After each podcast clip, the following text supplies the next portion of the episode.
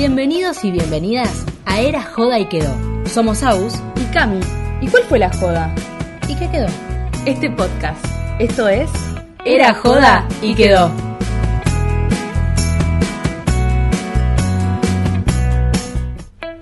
Buenas, buenas, bienvenidos a este capítulo número 9 de Era Joda y Quedó. Bienvenida Cami. Bienvenida, Aus, a un noveno episodio de este podcast que tanto amamos. Sí, ¿cómo están todos del otro lado? ¿Cómo estás Cami? Yo feliz porque hoy es viernes. Sí, sí, No raro, tengo- ¿no? Pará. Che, no trabajo. No, no importa. ¿Por qué la manita? No importa. Pero sí, Bueno, pero pará, raro, porque hoy tendría que estar saliendo el podcast. Y hoy no va a salir el podcast. Va a salir el domingo. ¿Saldrá el domingo qué es? todo depende de vos, porque yo me voy sí, fin de semana, vos te así vas. que Me dejás, me soltás la mano y te vas. me voy. No, no, se puede, se puede, se puede todo. Eh, pero bueno, nada, hoy es joda, hoy es joda. Hoy es viernes, joda, joda, joda. Sí. Joda, joda, joda. Así que ya está. Comportémonos. Es que me gustan Estamos los viernes. en el ¿A quién no le gustan los viernes? Mal. Pero también me gustan los lunes, debo decir. No, a Es como un nuevo comenzar, es como un año nuevo para mí, una nueva semana. A mí a veces me cuesta más los martes que los lunes. Obvio. Me cuesta Obvio. mucho más hacer los martes que los lunes. Ya el miércoles arrancó y queda pocos días para que termine la semana. Acá, con muchas ganas de vivir. no, muchas ganas de vivir los fines de semana. Está perfecto. Obvio, está perfecto. Ay. Este, pero bueno, se viene un capitulazo. Pero antes ¿Qué? de arrancar a describir a quién vamos a entrevistar, le quiero agradecer a Pili, que es la persona por la cual yo llegué a él y que es una amiga que está de fierro y que escucha el podcast siempre y tiene una evolución de minutos y minutos y me encanta. Así que este capítulo va dedicado para vos, Pili, mi amiga de la infancia.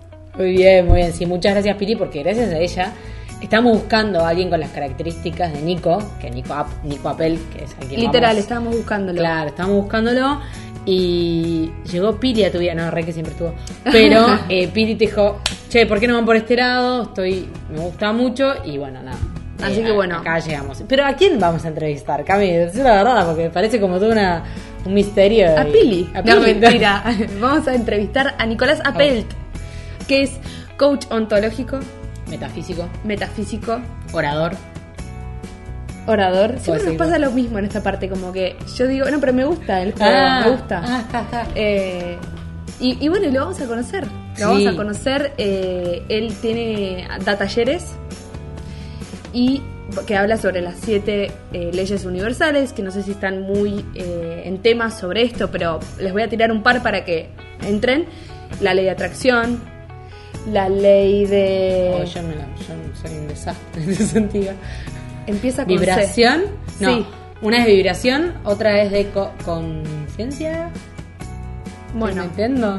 Nico nos va a contar un poco sobre esto. Eh, Son siete, son un montón. Son un montón. Son un montón. Así Pero que- no se podían ni aprender dos las pibas. Por algo no conseguimos sponsors. No, obvio. Se cagan la risa. che, pará, bueno, ayer casi tuvimos tenté. un canje, no mentira. No, todos sabemos que no. chicos. Eh, Pero ya vamos a llegar. ya vamos a llegar, obvio. Mandemos la energía, la positiva, que vengan, vengan, vengan, vengan, vengan. Eh, bueno, volvemos. Volvemos acá. Bueno, se viene una entrevistaza. Sí. Yo ya la quiero tener con Nico, vos Yo también. Con Nico. con Nico. Así Sí. que nos dejamos hablar. Nos dejamos hablar y le damos la palabra a Nico. Bueno, bienvenido Nico, Nicolás Apelt a nuestro noveno episodio de Era Joda y Quedó. ¿Cómo estás? Ah, buenas tardes. Qué bueno que haya quedado. Bueno, buenos días, buenas tardes, buenas noches, dependiendo de qué hora están escuchando, en qué parte del planeta, en qué momento. Totalmente. La- los beneficios del internet, se diría. Totalmente. No, no, y ya me gusta cómo arrancamos. Sí, sí, sí, sí. De esta forma, Frase. saludando a todos los que estén detrás del éter, escuchándonos o barra mirándonos. Exacto. Total- es que nunca sabemos quiénes van a- quiénes escuchan ni en qué lugar, no, no, no, hay, no hay forma de saberlo. Totalmente, podemos llegar eso. a cualquier lado, eso es lo mejor de internet. Así que acá estamos hablando con, ya lo, ya lo presentamos en una previa que tuvimos antes. Pero Nico, bueno, yo me quedo con que vos sos orador.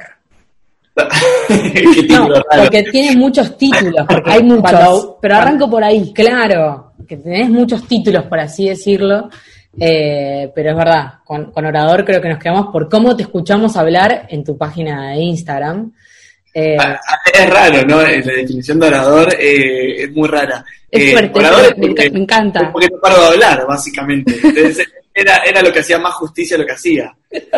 sí. no, a ver, vengo de mundos medio distintos. al principio de adolescente me recibí de cocinero profesional mientras estaba en el colegio. Después de ahí salí, eh, estudié un año de hotelería y me di cuenta que, yo no quería eh, trabajar en un hotel, sino que quería viajar y comer. Había confundido los conceptos cuando había estudiado cocina y hotelería. De ahí me pasé a administración de empresas, me recibí de licenciado en administración de empresas. Como mucho no me animaba a hacer lo que quería hacer, o no tenía tampoco muy en claro mi propósito, eh, bueno, estudié una carrera muy genérica, por, por esos mandatos de familia y, me, y entré a, a laburar a empresas, a recursos humanos. Trabajé casi 10 años en recursos humanos.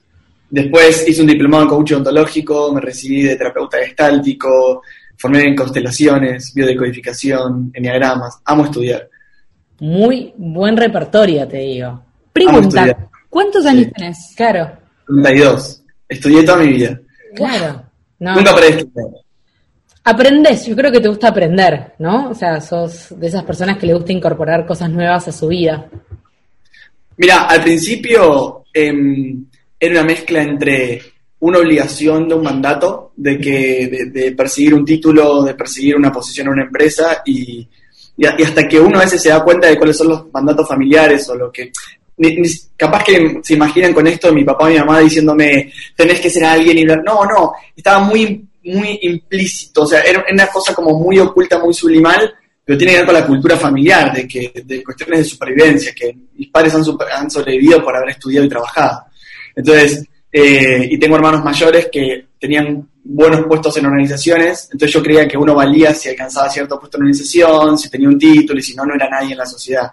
Entonces al principio estudié un poco por mandato, un poco por, eh, por, por, por no saber quién era, Después, cuando empecé a descubrir un poco quién era, estudiaba mucho porque tenía miedo de no ser suficiente nunca. Eh, mucho miedo de nunca estar preparado para entender la conciencia y demás. Me di cuenta que no importa, que nunca va a pasar eso. Eh, y, ya los últimos tres años de mi vida estudio desde mucho desde el placer. Estudio mucho desde lo que amo. Amo tanto la mente, la conciencia, el cuerpo humano, que no sé, un fin de semana agarro un libro de biología y lo leo por, por placer. Y yo creo que soy la esperanza de toda madre, en el sentido de que yo era el que odiaba. Estuviera que vos veías en el colegio y decías, nunca tocó un libro porque no lo puedes hacer estudiar. Entonces, yo siempre les, cuento a los padres, ¿no? Esto es, eh, es hasta que uno encuentra que no es que uno no tiene la capacidad de estudiar, no es que uno eh, no es bueno, no, probablemente no, no se despertó adentro lo que nos, nos apasiona. A mí particularmente jamás, siempre fui la del colegio, la que nunca agarró un libro, que le costaba un montón, en serio. O sea, en serio no podía agarrar los libros. Y hoy te sigo sin agarrar los libros, pero capaz me meto en un mundo de aprendizaje completamente diferente. O sea, leo otro tipo de cosas. Es según el interés propio que, como decís, se le despierta a uno y bueno, y ahí uno se mete en ese mundo. Pero, pero está bueno esto de no encasillar al adolescente que no puede estudiar y que, viste, que, que le cuesta porque puede que después más de grande se le despierte. O sea, total. Y son esos mandatos también del colegio. Vos hablabas de los mandatos familiares, pero cuando uno va al colegio también es como que vas a estudiar porque tenés que estudiar para hacer algo, porque tenés que saber y porque es lo que te va a dar tus herramientas para el futuro. Que es verdad, totalmente. El colegio te da esas herramientas de conocimiento general, por así decirlo, para más o menos orientarte un poco hacia dónde querés ir. Pero todavía para mí le falta mucho a la educación para seguir orientándonos hacia donde realmente cada ser humano tiene que llegar. Y el colegio militarizado, tal lo conocemos, ya no va más. Yo espero, mi esperanza es que durante la cuarentena eso se revise. Eh, no creo que pase todavía, no, que no sé si estamos listos culturalmente, pero la verdad es que estudiar de memoria es, terrible para el ser humano. Y es lo que hacemos durante 14 años de vida, o sea, estudiar de memoria todo el tiempo. Eh, sin juegos, sin, no sé, si vos ibas a las escuelas de, a las escuelas de Pitágoras o a la antigua Grecia, salían a la naturaleza. Entonces vos podés aprender matemática, aprender, no sé, el Fibonacci, proporción y geometría sagrada viendo una flor. Entonces no se te va a olvidar nunca cuando vos veas una flor que, la geometría está en todos lados. Eh, y, pero enseñarla con un compás, se perdió esa cosa, ¿no?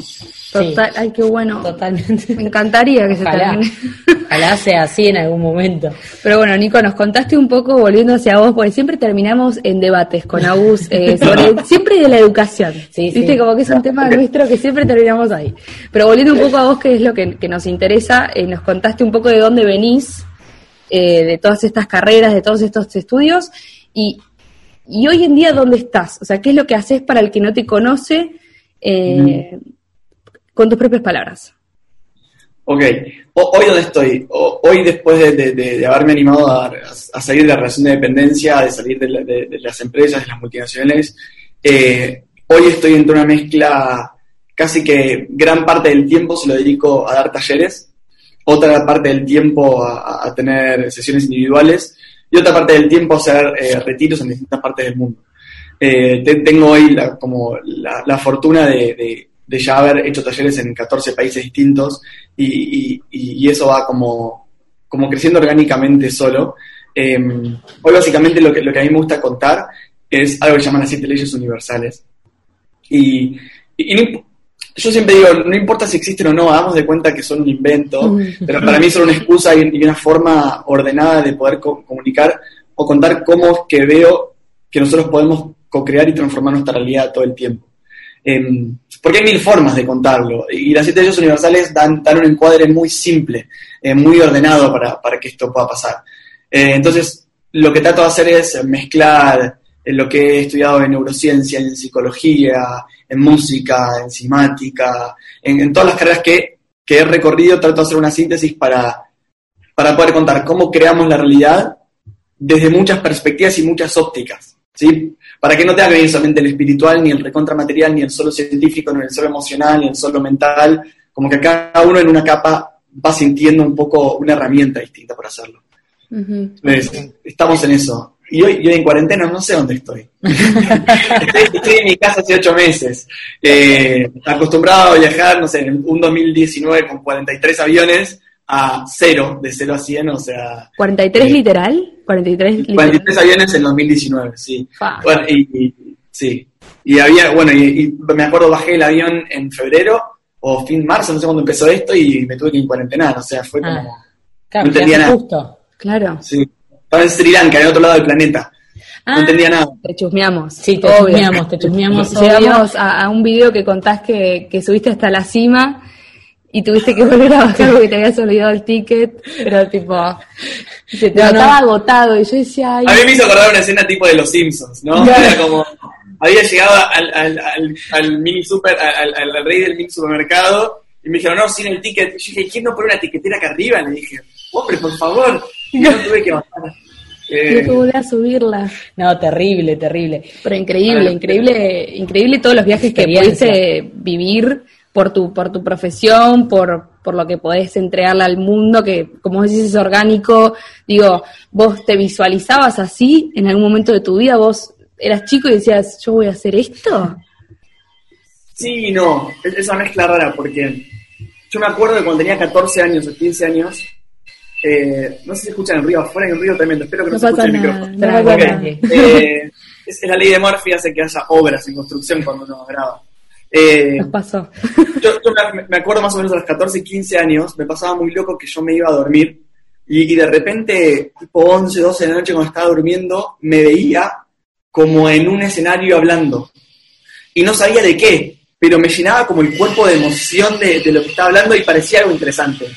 y no sé qué era. Y yo Claro. siempre trataba de, de escuchar de qué hablaba y no sabía qué era. Eh, y, y me acuerdo que una vez eh, una brujita que quiero mucho me dijo, es hora de que empieces a hablarle al mundo. Eh, y yo decía, no tengo nada para compartir. Decía, en el momento que empieces a hablar va a surgir absolutamente todo. Pasaron años, eh, y la verdad es que a mí de los 16, 17 me gusta mucho este mundo de la conciencia, pero yo tenía la espiritualidad totalmente separada de la vida cotidiana. O sea, era como si espiritualidad es una práctica que haces en tu tiempo extra o, distinto en tu vida, pero no es un todo. Y, y- y bueno, me, pasó que en el momento que yo vi que esto es lo que yo quería hacer, eh, literal, no confiaba para nada en mí. Mm. o sea, eh, literal decía, esto es imposible. Nunca me imaginé viajando por el mundo, nunca me imaginé... Eh, a hacer talleres para 3.000 personas, o sea, no, eh, 4.000. Eh, y, y eso nunca me lo imaginé, eh, sinceramente. Es más, yo cuando pensaba en, en renunciar a la dependencia soñaba que me moría de hambre, soñaba que perdía mi casa, que, que, que, que iba a vivir bajo un puente, o sea, los miedos que, que había dentro. Por eso yo también un poco a veces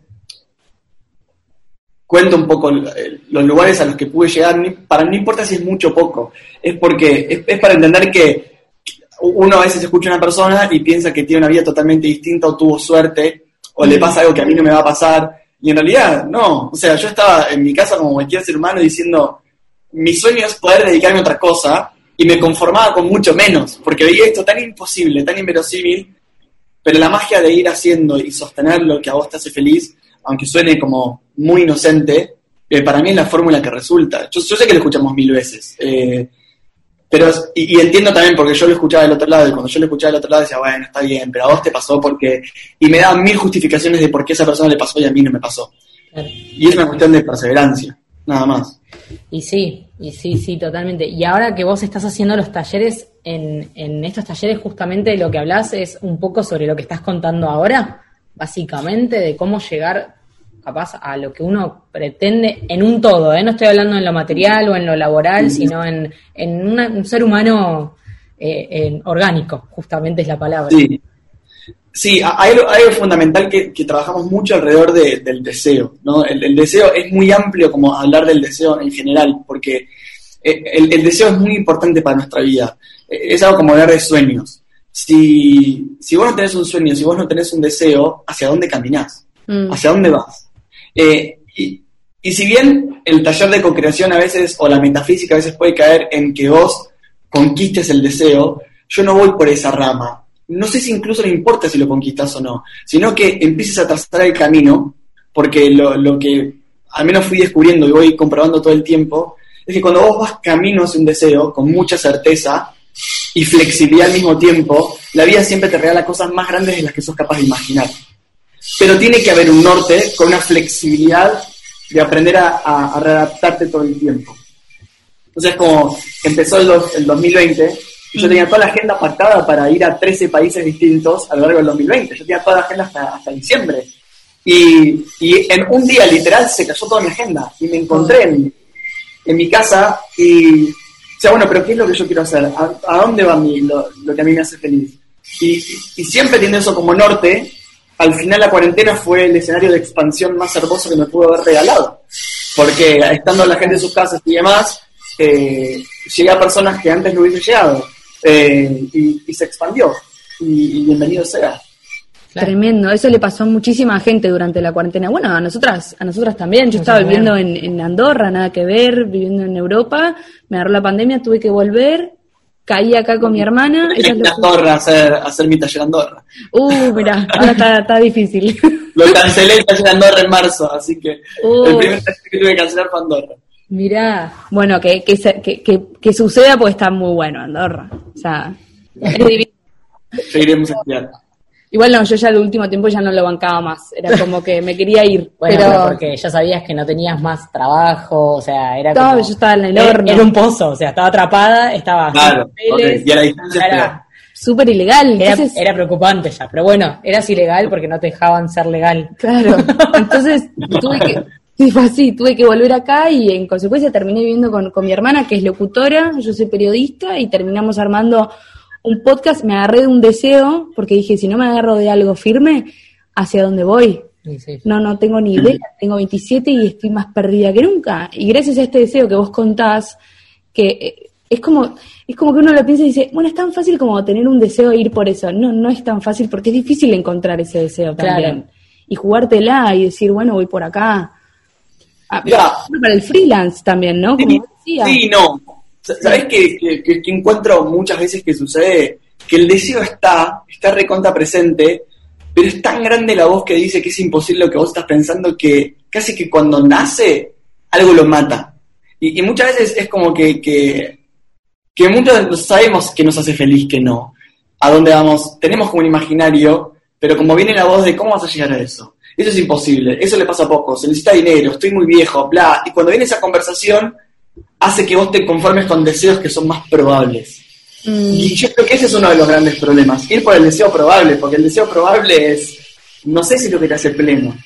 Lo que no significa que eso haga que el camino sea color de rosas automáticamente. No, es cuánta capacidad tenés, quieren de sostener su podcast, su profesión, el tiempo suficiente hasta que la oportunidad llega. Claro. Entonces, eh, no, yo literal decía, cuando escribí el libro, decía, nadie me va a comprar el libro, estoy escribiendo porque a mí me genera mucho placer. O sea, porque yo quiero compartir esto, o sea, esto que a mí me hace feliz. Cuando pensaba en hacer un taller decía, nadie me va a escuchar. ¿Quién, quién, sos para hablar de conciencia, de espiritualidad? Eh, son temas, es de un gurú de la India eso, o sea, eh, y, sin embargo empieza a pasar que si haces las cosas realmente sintiéndolas, eh, hay lo que va más allá del producto. Sí. Y el podcast tiene un buen título, un buen nombre o no, si, si el formato, la duración, todo eso es secundario cuando las personas que lo están haciendo cuidan su frecuencia y lo que transmiten es lo que quieren transmitir. Aún así, no sé, hagan un podcast que sea de insultos, no importa, pero si está en su eje y es lo que quieren, no sé, eh, yo, conozco mucho, no sé, a mí de Granados, por ejemplo, ¿no? y hablamos mucho, y, cuando escucho su programa, es lo más bizarro que puede haber en la historia, lo más antirradial, y sin embargo lograron algo muy exitoso porque son ellos todo el tiempo. Total. Pero hay que soportar ser vos todo el o sea, porque te dicen que no muchas veces, y la frustración y sostenerte es, es es complejo a veces. Por eso yo creo que alcanza el que sostiene, no el que es más hábil a veces. Sí. Y Nico, capaz para la, persona que nos está escuchando, esté en Sri Lanka, Estados Unidos, Canadá, ojalá, Chile, eh, para, la, para la persona que te está escuchando del otro lado y, capaz se, encuentra un poco perdido, y, qué es lo que vos, por ejemplo, brindás en tus talleres? Em, un poco más de confusión. no, yo, lo que quiero evitar, que me pareció muy importante porque estuve como seis años en algo muy parecido a una secta, ¿no? Entonces he, aprendido mucho los, los, mecanismos del lavaje de cerebro y demás, eh, y, es algo que no quiero replicar para nada en mi vida. Yo quiero fomentar la libertad. Y, lo contrario de la libertad es caer en el dogmatismo de creer, por ejemplo, que vos tenés que pensar bonito porque te va a hacer bien. Es como, no, vayamos a los fundamentos de por qué vas a pensar bonito. ¿Te sirve? ¿No te sirve? Como lo vamos a llevar a, cuestionar para, encontrar la propia verdad. Y es un taller que, revisa muchas creencias. ¿Por qué? El, el concepto básico es que para que vos puedas crear una realidad tenés que creer en esa realidad. Ahora, si vos no crees en esa realidad o crees en otra realidad, es porque hay un sistema de creencias que te dice, que este, este podcast sea el número uno de Internet o no lo sea, la diferencia entre que lo sea y que no lo sea es la creencia que ustedes tengan de ese podcast o no. Entonces, yo quizás voy un poco eh, a la inversa a la metafísica, que son los, la visualización, que son los decretos y demás, y digo, pará, ¿por qué no revisamos qué creencia te dice que vos no? Cuando hay otro ser humano que, que estaba en ese lugar también. O sea, ¿por qué el otro sí y vos no? O sea, es cambiar la creencia limitante, romper la creencia limitante que dice todos los hombres del mundo son iguales, se gana poca plata, eh, en este país no se puede vivir, y, todas las cosas que nos decimos, en realidad son justificaciones que nos mantienen en el lugar. Entonces, encontrar cómo romper esas creencias y herramientas para poder empezar a, crear nuevas creencias. No es, no es magia, o sí, no sé, pero es, eh, el sistema de creencias es muy importante yo sé que hay gente de otro lado que nos escucha eso y dice, bueno, pero no importa, si vos crees en algo, no importa que vos creas muy fuerte en eso, no va a pasar. Eso es porque no crees del todo. Claro, claro, claro. Donde hay duda, no hay certeza. Y donde no hay certeza, no hay creencia. Hay fantasía nomás. Fantasía aunque pueda ser, pero no creo en eso. Me encanta esta coincidencia que, que estamos teniendo. Va, la siento así porque creo que vivimos en una generación en donde muchos estamos como hablo por mí, por varias amistades y círculos que vivo que, están constantemente reinventándose, apostando a, un, ropa de bebé, a lo que sea, a lo que se te ocurra. Y, y es, es clave este tipo de mensajes para alguien que, que está pasando por eso o que, o que quiere animarse a eso. Porque mm yo mil trabas tuve personalmente a la hora de hacer el podcast que dije, no, que va a opinar la gente, eh, nunca voy a ser como tal, eh, aguante Viviana Sarnosa, qué sé yo, viste, como que ni idea, siempre me estaba comparando y de repente decís, bueno, si realmente tipo está bueno lo que lo que deseas y, es con el corazón, eh, va, pero está bueno tener a alguien atrás que te, que te impulsa a eso, porque no todos lo tenemos. Claro. Esa voz y esa, esa, esa estima, no sé. Este, pero bueno, siento que lo tuyo a eso iba, que todo este, este mensaje que vos das está como justamente coincidiendo con una etapa mundial que estamos viviendo y más en cuarentena. Yo llegué a vos por una amiga y, y, ella fue parte de tu taller ayer. No le, no le pregunté mucho porque dije, no, me quiero, quiero meterme más de, desde otro lado y, y le encantó. Y yo me quedé como, bueno, quiero que ahora todos lo conozcan a Nicolás. Sí, yo gracias, gracias por, por, eso. Gracias. La pregunta vos hablas sobre, sobre el deseo. Eh, ¿Y qué pasaría? Porque me imagino que te encontrarás con gente que capaz te dice, yo no deseo nada. ¿O no? No, no sé, o capaz en este momento no tengo un deseo claro. Eh, ¿cómo, cómo, lo, ¿Cómo dirías para esa persona que capaz no tiene ese deseo claro para que después poder trabajarlo? Porque la idea es trabajarlo a ese deseo. Entonces, ¿cuál sería esa herramienta que vos le darías? o que vos decís, ¿cómo podríamos hacer para decir esto? se me prende el cerebro de alguna manera, un switch on. Ah, yo creo, hay, lo bueno es que siempre hay un montón de caminos eh, pero sí, me he encontrado con personas que me dicen, no, no, nada me motiva, nada. Y decís, bueno, a ver, porque vamos como de, lo más fácil a lo más difícil. Lo más fácil, el ejercicio más simple de todos, es decir, imagínate que tenés 100 millones de dólares en la cuenta bancaria. Ni vos, ni tus hijos, ni tus nietos, ni tus tataranietos van a tener que trabajar en, en su vida. Está resuelto el mundo material, ¿sí? ¿Qué haces? La primera respuesta a la gente es, Viajo por el mundo, me compro la casa, listo, lo hiciste todo, viajaste tres años por el mundo, conociste todas las, playas del planeta, las montañas, listo, volvés. ¿Qué haces? ¿En qué actividad te ves pleno o plena haciéndolo todo el tiempo? Yo esto que hago, lo hago con dinero o sin dinero. O sea, no me cambia la ecuación. Si gano, mucho mejor todavía, 100 veces mejor. Bienvenidos al mundo material. Pero no cambia lo que estoy haciendo. No me, no me imagino haciendo otra cosa. Me imagino haciendo mejor, en todo caso o, más cómodo, pero me imagino haciendo exactamente lo mismo. Entonces, eso es lo primero. Es, y si es arte, y, lo importante es no tratar de encajar esa imagen que te hace feliz a una profesión que exista, porque quizás no existe. Bien. Entonces, quizás te toque crearlo. O sea, yo no encontraba a alguien que... A, a mí pasaba que yo quería consumir, por así decirlo, alguien que pueda unir un mundo espiritual y material. Yo no lo encontraba, o encontraba algo demasiado espiritual o algo demasiado materialista. Entonces me encontraba encontrar un terapeuta que incluya los dos espacios y que me acompañe por los dos caminos. Y me tuve que hacer, porque no había. Entonces, eh, y no está el camino trazado, uno tiene que ir como encontrando y, se va chocando con un montón de cosas. Entonces, eso es lo primero, como piensen sin materia, en qué actividad, o sea, si vos te imaginás con un micrófono en una radio y eso te enciende, va por ahí. Ahora, después la forma, la forma va a cambiar, porque en 20 años no van a existir más micrófonos ni radios y va a ser de otra forma. O sea, no sé, como la forma va a cambiar siempre. Después de eso es como empezar a decir, ok,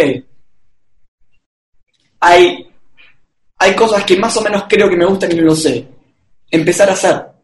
Hay, hay algo, hay algo dentro de la, de, de, la filosofía menos del coaching, por ejemplo, que es una frase interesante, que dicen que la acción genera ser también. Entonces muchas veces nosotros estamos esperando que las cosas pasen para definir quiénes somos o, que, o tener claridad para dar el primer paso. Y a veces no necesitamos tener claridad para el primer paso, necesitamos salir a probar al mundo. La diferencia entre salir a probar al mundo con conciencia que estoy probando y salir a probar al mundo sin conciencia, que es una prueba, es que cuando no tengo conciencia me frustro. Porque digo, ¿ves que pruebo y no sirve? ¿Ves que pruebo y no sirve? Y pruebo esto y no me gusta. Entonces, digo, entonces nada me gusta. No, si yo cambio la conciencia y digo, no, yo no sé quién soy ni qué quiero, voy como un niño a probar un montón de lugares y cuando descubro que no me gusta, no es una mala noticia, digo, ya sé que este camino no es. Yo ya sé que a una multinacional no vuelvo. Claro. Y estoy de 10 años, o sea, no vuelvo. Fui feliz, sí, no vuelvo, ya está, ese camino no va. Eh, y no pasa nada. A, fin de cuentas, a la vida vinimos a, experimentar. Entonces, ¿cuál es el problema? Probar algo un año, dos años y que no funcione. Aprendiste, experimentaste. En el nivel más bajo de todos, para una persona que te dice, no sé qué deseo, Nada de lo que me hace, me hace feliz pensar en, ninguna actividad. Y al menos en, mi experiencia personal lo que he descubierto es que tiene que ver con la historia personal de la persona. Y, muchas veces cosas que he descubierto, por ejemplo, es que les han dicho que no valen esas personas. Les han dicho muchas veces que no pueden. Les han dicho muchas veces que son inservibles, que son tontos, que son inútiles, que, que, no son inteligentes. Entonces, está tan defendida esa conciencia, está tan a la defensiva, que ni se permite pensar en algo que le hace feliz, porque hay gente que, que en, lo que le tocó vivir en su historia, siente que no tiene derecho a ser feliz, siente que no tiene derecho a vivir una vida plena, libre, entonces ni siquiera se asoma un pensamiento de libertad, pero no es que no exista. Entonces quizás en esos casos haya que volver a recuperar el valor personal, el amor propio, la autoestima, eh, el, yo merezco, el yo puedo, eh, y que tiene que ver con, una balanza propia, no tiene que ver una comparación con el exterior, eh, que es otro tema muy duro hoy en día con tanta red social que todo el tiempo la gente está mostrando que puede cosas. Eh, la verdad es que el mundo no puede absolutamente nada, somos seres humanos y no hay que poder nada, hay que vivir, nada más. Bueno, sí, o sea, hoy por hoy Internet es el mejor y el peor aliado de todos, me parece. Me parece que se juega un papel de que el otro día con una amiga me decía, claro, me puse un filtro, me dice, una un filtro que me, cambiaba los ojos. Me dice, obvio, yo me veo más linda, está buenísimo, lo uso para no exponerme mi cara que capaz no está maquillada, lo que uno, viste, típico. Pero después decíamos, como en un adolescente capaz que todavía no tiene esa formalidad totalmente definida, totalmente eh, arraigada, de saber que a pesar de no tener ese filtro, sos lindo igual, como hoy por hoy esa visión se le da vuelta totalmente. No, si no tengo un filtro no soy linda, punto, ya está. Me quedo con esa, con ese pensamiento. Entonces, y para los papás que están en este momento criando a esos chicos, también es muy difícil porque ellos no pasaron por tener un filtro delante de una cámara. Entonces, cómo Internet juega desde la mejor, desde el mejor lado, porque nos está ayudando un montón y por hoy con todo el tema de la pandemia. Bueno, se maquillaban, nuestros padres se maquillaban. Claro, se maquillaban. las mujeres. Sí, sí, sí. Bueno, pero. Hoy se maquillan los hombres. Exacto, te iba a decir, antes que un hombre se maquille era, no, solamente porque sale en televisión y porque lo obligan. Totalmente. Pero bueno, o sea, hablando de eso de internet, como, como uno cuando no se ve lindo tampoco, o sea, eh, eso es una, creo que de las siete leyes que vos decías, que lo que uno ve hacia adentro es lo que demuestra hacia afuera y viceversa, ¿no? Correspondencia, como es adentro es afuera, como es arriba es abajo. Eh, yo no puedo pretender que, que, el mundo me devuelva algo que yo no creo adentro mío antes. Eh, porque, y, yo tengo ejemplos, yo en, hace dos años que atiendo personas que podemos, entre comillas, considerarlas como famosas, ¿no? Como actrices, actores, cantantes. Y, por ejemplo, hay, una modelo que me lleva muy bien de California, atiendo tres modelos, y, las tres se sienten feas. Eh, y una, que, yo le podría decir, le digo, pero sos una diosa, o sea, es como literal. Eh, incluso mi novia la ve y dice, es, es, perfecta. O sea, mi novia la dice, es perfecta. Y, dice, no, no puedo conseguir un novio. Eh, no, no, me siento fea. Entonces, nunca, yo sé que es una retrillado, pero no tiene que ver con, lo que vos ves en el espejo, es lo que sentís de lo que estás viendo, porque no somos objetivos, eso es una construcción.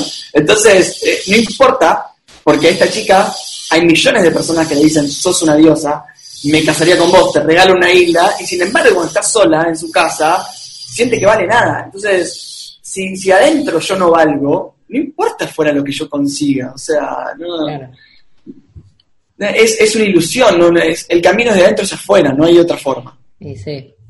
Es que justamente venimos de un capítulo del amor propio con una psicóloga de Chile y, hablábamos todos estos temas, entonces yo siento que me estoy volviendo muy consciente de, del amor propio y de lo que uno vale y, y, cómo se muestra, porque yo muchas veces digo, qué fea que salí en esta foto y tipo a mis amigas como, ¿qué onda? Pero saliste bárbaro, esto es una viste, como que te la suben y, yo como, no, no, no, y estaba hecha pelota por dentro y no me estaba dando cuenta. Eh, pero bueno, nada, ahí, ahí pongo el filtro. No, mentira, no, mentira, mentira. Este, pero bueno, Nico, eh, todo esto que, que, nos contás sobre, sobre M, que es el, los talleres que estás dando y que llegas a, no sé, por ejemplo, el de ayer, ¿cuánta gente fue? que participó. En- estamos ahora, somos 250, más o menos en, en- en cuarentena creo que fuimos como 1.700 personas en total. Eh, pero más allá de M, porque es Sí, importante. Digo, yo no hago publicidad en las redes. Yo muestro lo que muestro en Instagram y demás. Eh, para mí las personas que, llegan son las personas que tienen que llegar por, por un crecimiento orgánico. Eh, es como, llega- llegan porque hay alguien que los quiere, que les recomienda. Eh, o porque resuenan en, en- lo que hablamos. Creo que es la forma más, más genuina y más cuidada de, de- y más amorosa de que un ser humano llegue a uno. Para mí es como ir creciendo en la familia, no ir creciendo el número de, de seguidores, esas cosas. Para mí, mi Instagram es una familia que crece. Y literal, yo eh, por eso yo no tengo ni un solo hater. No pasa. claro. O sea, No, no. no pasa. O sea, no, no tengo que borrar ningún comentario. Incluso hay gente que piensa totalmente distinto y, y hay una armonía total en eso. Porque nunca vamos en contra de nadie. O sea, literal, es, es, es empezar a llegar al respeto mutuo de cada uno puede pensar y sentir lo que, lo que quiere. Esa libertad yo quiero que esté siempre en lo que, en lo que comparto. No, Yo solamente comparto una visión, no, no, no, no hay ninguna verdad absoluta, no tengo absolutamente nada claro, eh, no encontré ninguna verdad revelada, nada por el estilo, pero hay cosas que me hacen muy bien en la vida y bueno, y y como terapeuta veo 600 personas al año, un poco empiezo a entender qué cosas nos hacen bien en la vida. Eh, y, y- y cada vez que veo seres humanos adelante, cada vez me llena más de esperanza porque veo seres humanos que los incluso los considero así siendo mis, mis, mis consultantes los veo como mucho más fuertes que yo, porque han salido de lugares que son tremendos y me enseñan un montón. O sea, esto es, es un intercambio constante. A eso iba, o sea, con esto del taller que, que te preguntaba qué cantidad de personas estaban conectadas, como vos decís, eran 250 almas conectadas y, y se genera como otra comunidad. Nosotros siempre nos gusta hablar de la comunidad, de lo que se genera del Vale. otro lado, de, de toda la el intercambio que pueden hacer, de lo que vos también aprendés de esas 250 personas. Eh. Digo, es increíble. Este, y, y me gustaría saber con esto que iba que, que no sé si fue una joda y quedó. Eh, eh, en un punto fue como. ¿Y qué más da? ¿No? Yo a veces eh, a, a- a algunas personas le digo, a veces en la vida hay que hay que usar la frase a la mierda. En buen sentido. Es como va a salir y, y- y- y- y está bueno lo que escribí, lo que programé y lo que y lo que a la mierda. Es- o sea, hacelo. eh, y, y si funciona, funciona. Un montón de cosas que probé no funcionaron. Eh, y un montón de cosas que, incluso para crear M, que yo estoy recontra feliz, estoy orgulloso, eh, pleno con hacer M, eh, para que M tome la forma que tomó fue un proceso de cinco años, donde lo di en, durando cuatro horas, durando seis horas, durando ocho horas, durando dos días, que, y, y- y no es que yo construyo M, no soy el, el- el constructor de M, sino que tanta gente que viene y lo transforma con lo que trae, con lo que pregunta, con lo, eh, hace que M tome una forma. Me imagino que lo mismo le pasa a ustedes con el podcast, o sea, vienen por un lugar, pero de repente vienen unos temas que les despertaron y, y le invitan el podcast a Júpiter, y entonces la creación nunca es individual, y eso es muy... ¿Y por qué es muy importante este tema? Porque uno cree que tiene que tener las respuestas para llegar a ese lugar. Y uno no tiene las respuestas de cómo llegó a ese lugar. Se lo trae la vida. Claro. Entonces, vos pensaste el podcast para allá, vino alguien, te dijo, no, pero allá, y, y vino, te costó una persona, no, pero usa esto distinto. Y se te desvió a un lugar que te hace recontra feliz, pero que nunca hubieses podido imaginar. Entonces, siempre fue como medio joda y quedó ahí a la mierda, ¿no? Es como una mezcla de esas dos, porque en realidad no tenemos control sobre eso. Sí. No, no, ya está, está expandido. Sí, sí, sí, sí. No, y después también ver como esta comunidad que vos decís que va creciendo y que todos te van aportando algo. Eh, eso, eso está, está buenísimo y siempre es lo que a nosotros nos gusta este podcast, es cuando escuchan y de repente dicen, che, me re gustó, me resirvió esto, eh, la verdad que lo- me- es verdad lo que dicen. Y eso en realidad es lo que nosotras, por ejemplo, en este podcast siempre queremos hacer, es que se expanda un poco más la mentalidad de las personas. Para lo que sea, para llegar a ser, eh, eh, bueno, un podcast, para llegar a ser eh, un taller, eh, porque en realidad todos podemos hacer todo, esa, esa es la verdad. Lo que pasa es que estamos... Y es real eso, no es un. No, es- no, no, no, no es un chamullo, real. no digo el chamullo, eh, me, falta un montón para creerme que yo puedo llegar. O sea, lo, digo acá en vivo y, sin editar, pero, pero es así. Eh, cuando vos más te crees que puedes llegar, más vas a llegar a esa meta. Y yo siempre digo que para mí me fascina la mente humana de lo poderosa que es porque hasta dónde nos, nos deja llegar y hasta dónde nos impide llegar, o sea, porque es, es el, mayor freno del ser humano es para mí la mente. Sí, es, el límite es la propia mente, o sea. Sí, sí, sí, es el órgano más fuerte para mí del cuerpo, literal. Yo, creo que es re importante aparte de hablar de comunidad, porque em, hay mucha gente sola. Eh, y, esto es algo que, se visibilizó más en cuarentena. Eh, me, me ha pasado que la semana pasada tres personas me han escrito diciendo yo cuando empezó la cuarentena estaba pensando en suicidarme y, tu libro me salvó. Obviamente que yo no, yo no salvé a nadie, yo, no, es, la persona que, escogió oír esto y hacerse caso eh, y buscar, o sea, yo estoy ahí como instrumento. Y, ahí digo, qué importante es la comunidad, porque hay gente sola, hay gente con enfermedades, hay gente que piensa que, la vida es así, no va a cambiar nunca. Eh, y a veces inspirarnos en otros seres humanos no, no es querer imitarlo ni seguir sus pasos, ni siquiera compararse, porque eso sería lo más injusto que vamos a hacer con nosotros mismos. Pero sí inspirarnos, decir, para si ese morochito en Sudamérica, eh, que no creía en sí mismo, puede dar un taller en Canadá, puede hacer un taller en Egipto, en España, en Londres. O sea, eh, es como en Ecuador, en Costa Rica, es como yo no puedo. Inclusive, si te caigo muy mal, usame como referencia de cómo vos hablas de esa manera, que decís lo que decís, que me parece una estupidez, llegas hasta donde llegas, más fácil debería ser el camino para vos. Entonces, incluso usame como mal ejemplo, pero usame para, para llegar a ese lugar, porque la verdad es que es una cuestión de hacer, de ponerse en movimiento. Hay que moverse, hay que ponerse en movimiento, aunque tire la cama, aunque tire el, el, que ir para abajo, hay que moverse un poquito, un poquito todos los días. Sí, Nico, ¿alguna vez te pasó de no, de no, de no confiar en vos, en decir, eh, digo, en todo este proceso que pasaste de pasar de una corpo, una corporativa, por ejemplo, a este paso, o, o desde antes, digo, no quiero ir a, tu infancia, no es, mi, a dónde quiero llegar en este momento, pero digo, te pasó una vez de, flaquear y decir hasta hoy, digo, no, no, no confiar en, tus capacidades, en, decir no puedo y como que te miro ahora y digo, bueno, es como decís, este morochito de Sudamérica llegó hasta, hasta donde está y, bueno, eh, si nos querés compartir, si te, si te pasó alguna sí, obvio. Yo, soy, en esto cuento todo, no tengo ningún filtro. Eh, todos los días me pasa que no confío en mí.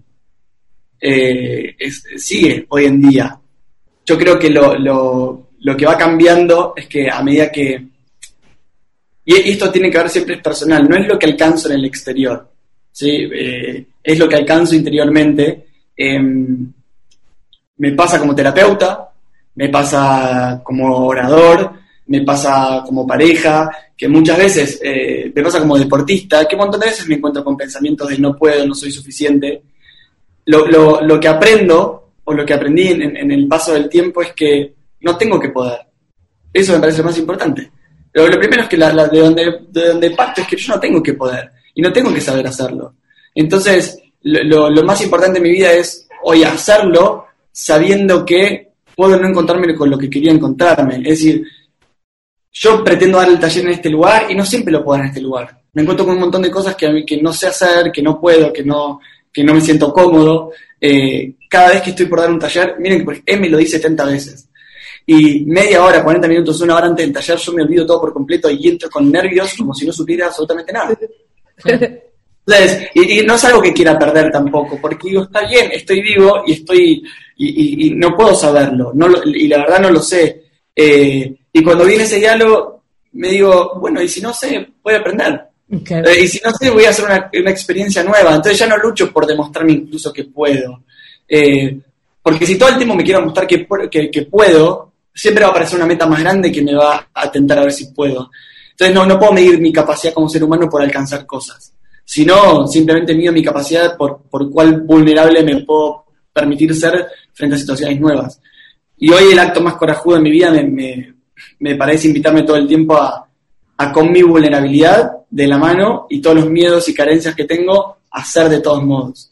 Y me encuentro siendo más feliz. O sea, literal, yo puedo decir que hace cinco años que no sufro. Claro. Me piel de gallina. me duelen un montón de cosas. Soy de Aries, eh, ascendente Tauro, luna y Capricornio, soy un tipo cabrón, uh. ojo. lo que pasa es que vuelvo con este proceso, te hace volver más rápido al centro. No es que dejes de ser un ser humano, no estoy meditando en una cima de una montaña, no estoy en un samadhi, eh, somos todos iguales, quizás vuelvo más rápido que el común denominador. O sea, eso es, y eso es una gran ventaja. Y no me tomo las cosas personales. Tremendo. Ahí, ahí, es una clave fundamental. Fundamental. Todo, todo personal. nadie, no, nadie me puede hacer nada, o sea, nada que yo no le permita hacer. Claro. Entonces, para mí eso es como claves importantes. ¿Y qué te pasa cuando, cuando por ejemplo, esos miedos que, que pasás, a mí me pasa que cuando decís, eh, ¿qué sensación te genera cuando decís, cuando pensaste que no, que no podías y lo lograste? O sea, que son esos pequeños pasos, ¿no? Pero que capaz eso es lo que nos hace los más felices del mundo, a veces.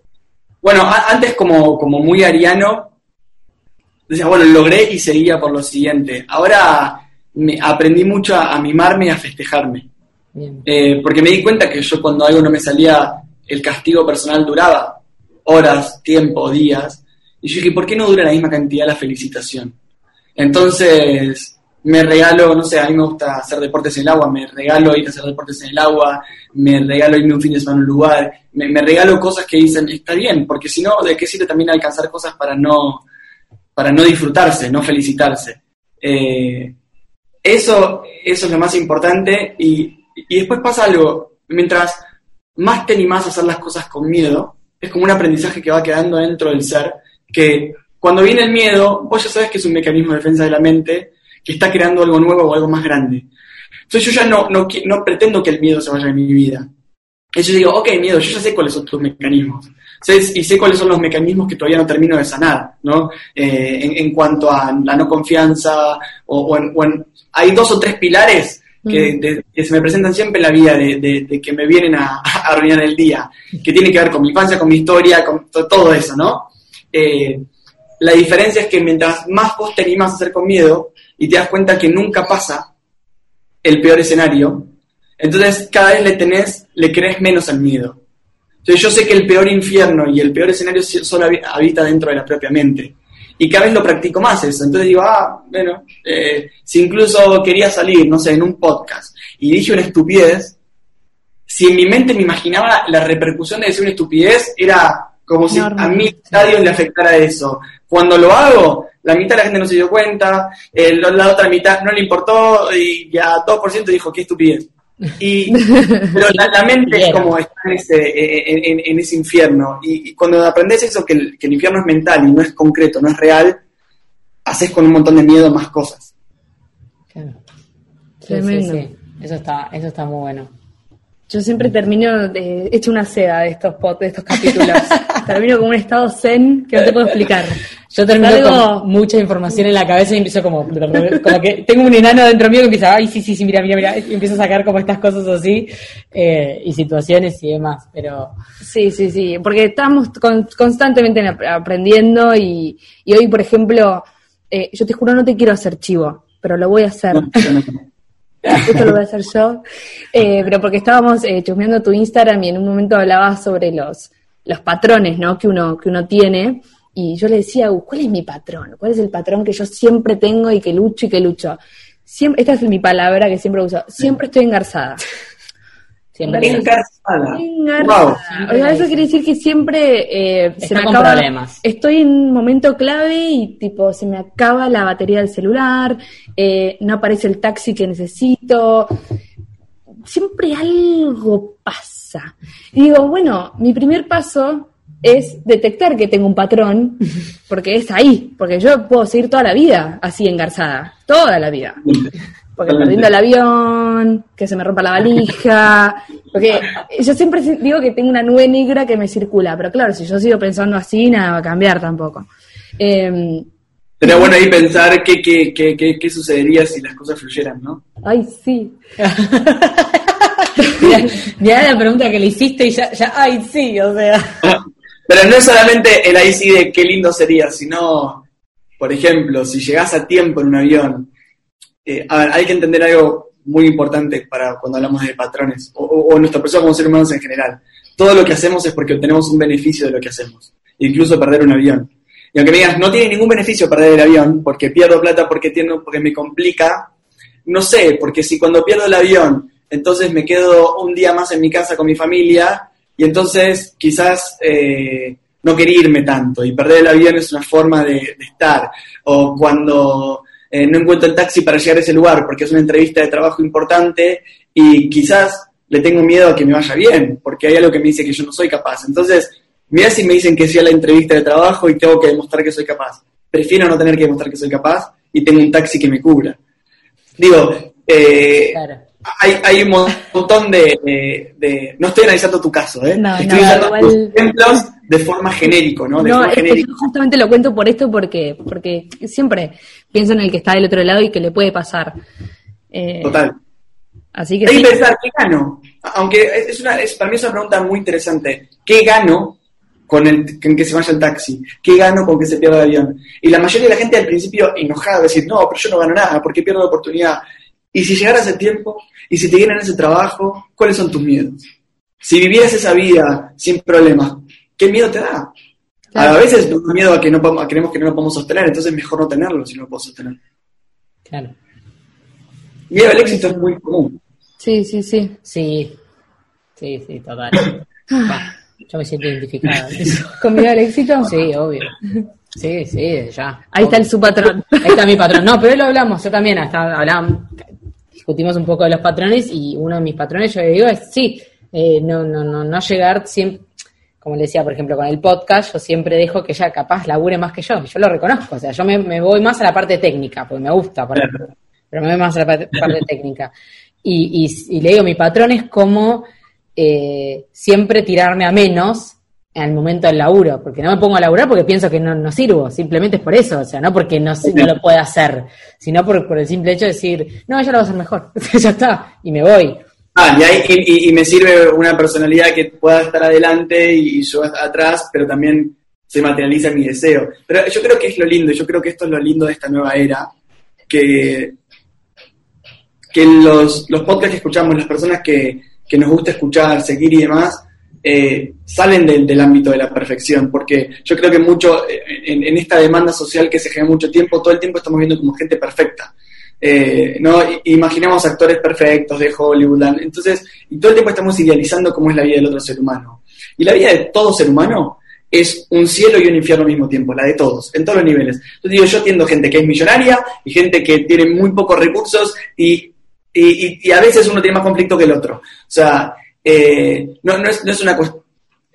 Es, volver a ser humanos, volver a, nuestra humanidad, a compartirnos como somos y que esto, que yo reconozca que hay unas partes que no me salen, no me hace mejor o peor eh, periodista, eh, ni mejor o peor redactor. Lo que, no, no, no, no me convierte en eso.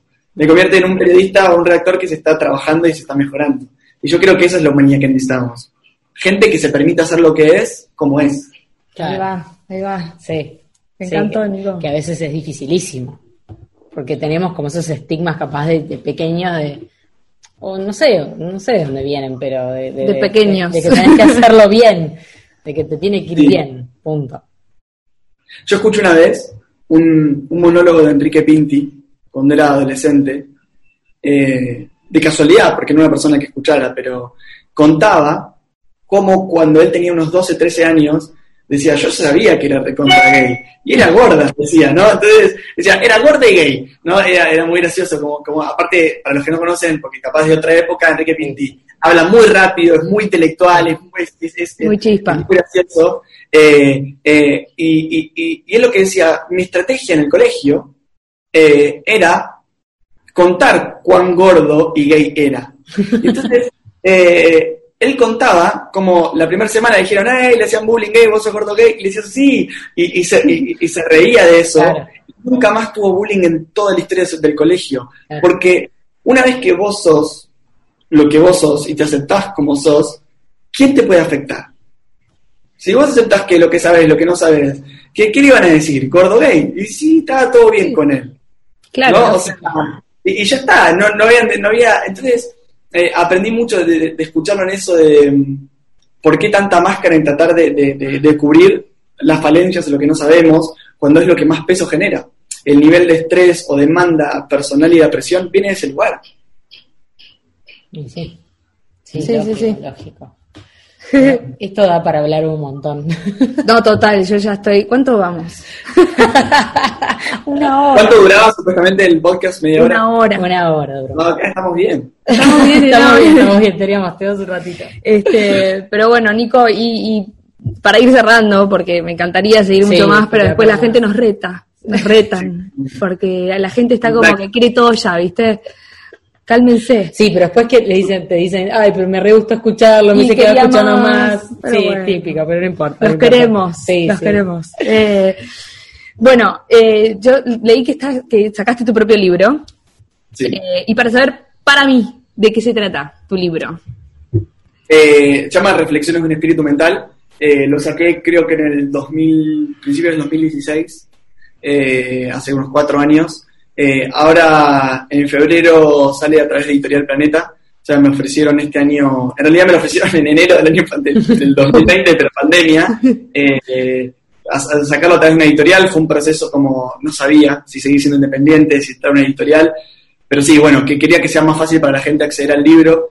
Eh, y básicamente lo que explica el libro es estas siete leyes universales y, y esto, cómo elevar la frecuencia, cómo cambiar los pensamientos que son negativos, cómo empezar a estar en contacto, cómo cambiar ciertas emociones, entender por qué a veces vivimos los escenarios contrarios a los que deseamos y que eso es normal. Es como decir, yo quiero que me vaya bien y me va muy mal. O sea, ¿por qué sucede eso? Como tratar de explicarlo de una manera lo más simple posible y terrenal, si bien hablamos de temas que tienen que ver con el espíritu, con la energía y demás.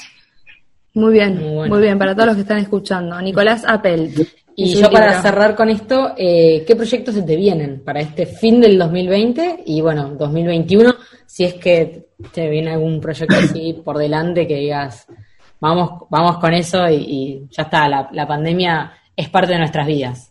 Es así. Mira, la, la- la verdad es que mm, voy y vengo, es como voy y vengo en, en- entre... Estoy aprendiendo a no tratar de darle forma porque no sé cómo viene el mundo. Eh, lo, próximo es que en dos semanas voy a México a, hacer unos talleres porque ya necesito viajar. Eh, y necesito el contacto con la gente, necesito el contacto uno a uno que para mí es, es muy lindo también. Eh, lo, que se viene para mí, que, bueno, depende un poco de la cuarentena, es, es hacer unos viajes muy lindos que tengo pendientes, que, con la gente, ¿no? Ir a las, ruinas mayas en Tulum, hacer, hacer México, hacer Machu Picchu, eh, ir a Islas de Pascua. Hay como tres viajes que quiero hacer con esta comunidad hermosa que fuimos creando, que tengo muchas ganas que se den. Eh, y objetivo 2021 es poder publicar el segundo libro, que me tengo que dar tiempo, que no me lo estoy dando. Eh, me tengo que responsabilizar de eso. Eh, estoy muy feliz con lo que estuve escribiendo hasta ahora, pero justamente me fui hasta Sri Lanka para escribir el libro, porque necesitaba ale- estar a 12 horas de diferencia horaria, lejos de todo, y me enamoré tanto del lugar que me distraje un montón. Estaba- me quedaba viendo elefantes, me quedaba viendo, no sé, pasar un tiburón balleno, entonces era tanta naturaleza que dije, uy, tengo que elegir un lugar un poco más, pero escribí un montón, súper inspirado y muy feliz, así que estoy también buscando escaparme quizás un poco, unos 15 o 20 días, para ver si puedo terminar de escribir lo que me falta. Bien, Muy bien. bien, buenísimo. Buenísimo, Nico. Bueno, Nosotras Nico. vamos a tener una segunda temporada, así que ¿quién te dice? Bienvenido sea. Nos podremos encontrar una vez más con vos. Que fue un placer desde ya. Gracias a todos por estar ahí.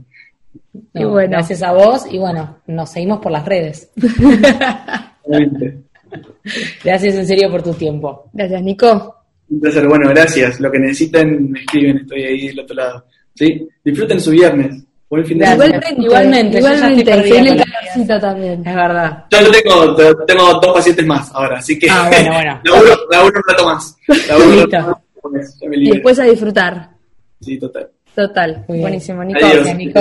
Saludo grande. Después me lo pasan, lo compartimos. Por Dale, supuesto. dale, gracias. Chao. Chao, Chao, chao.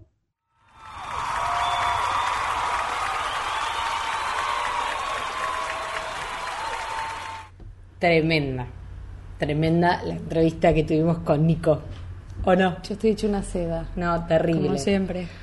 Pero bueno, estas son las entrevistas que a nosotros nos gusta tener. Estas son las claramente. que a mí yo me voy contenta porque estuvo buena. Sí, sí, sí, sí. Van. Esperemos que a ustedes también haya sentido exactamente lo mismo que nosotros, que nosotras, pero nada, felices, felices de haberlo tenido en nuestro espacio, haberlo conocido y como siempre decimos, de que ustedes también lleguen a, a él, porque esto es la idea del podcast.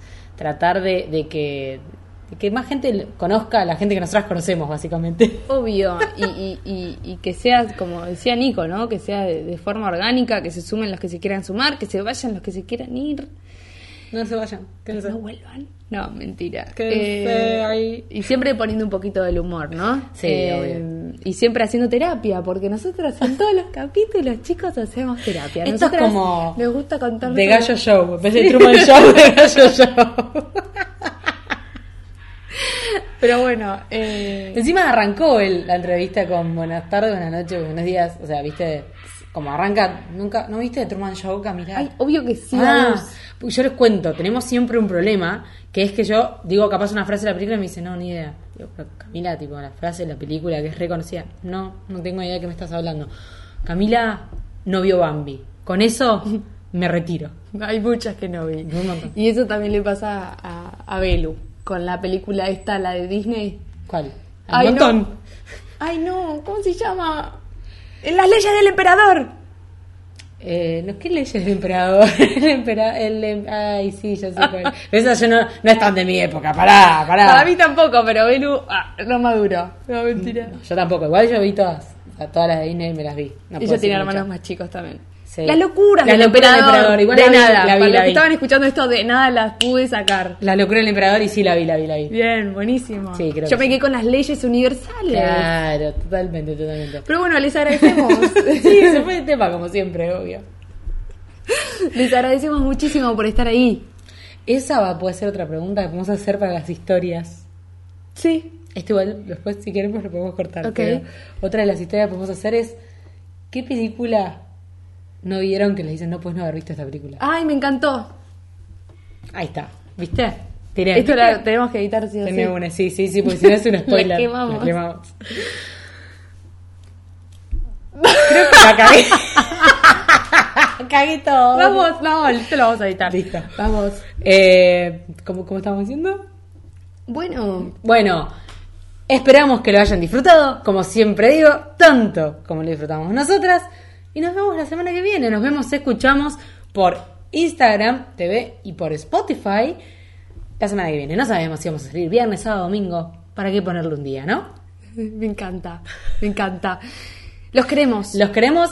Nos vemos la semana que viene. Esto fue Era joda. y quedó.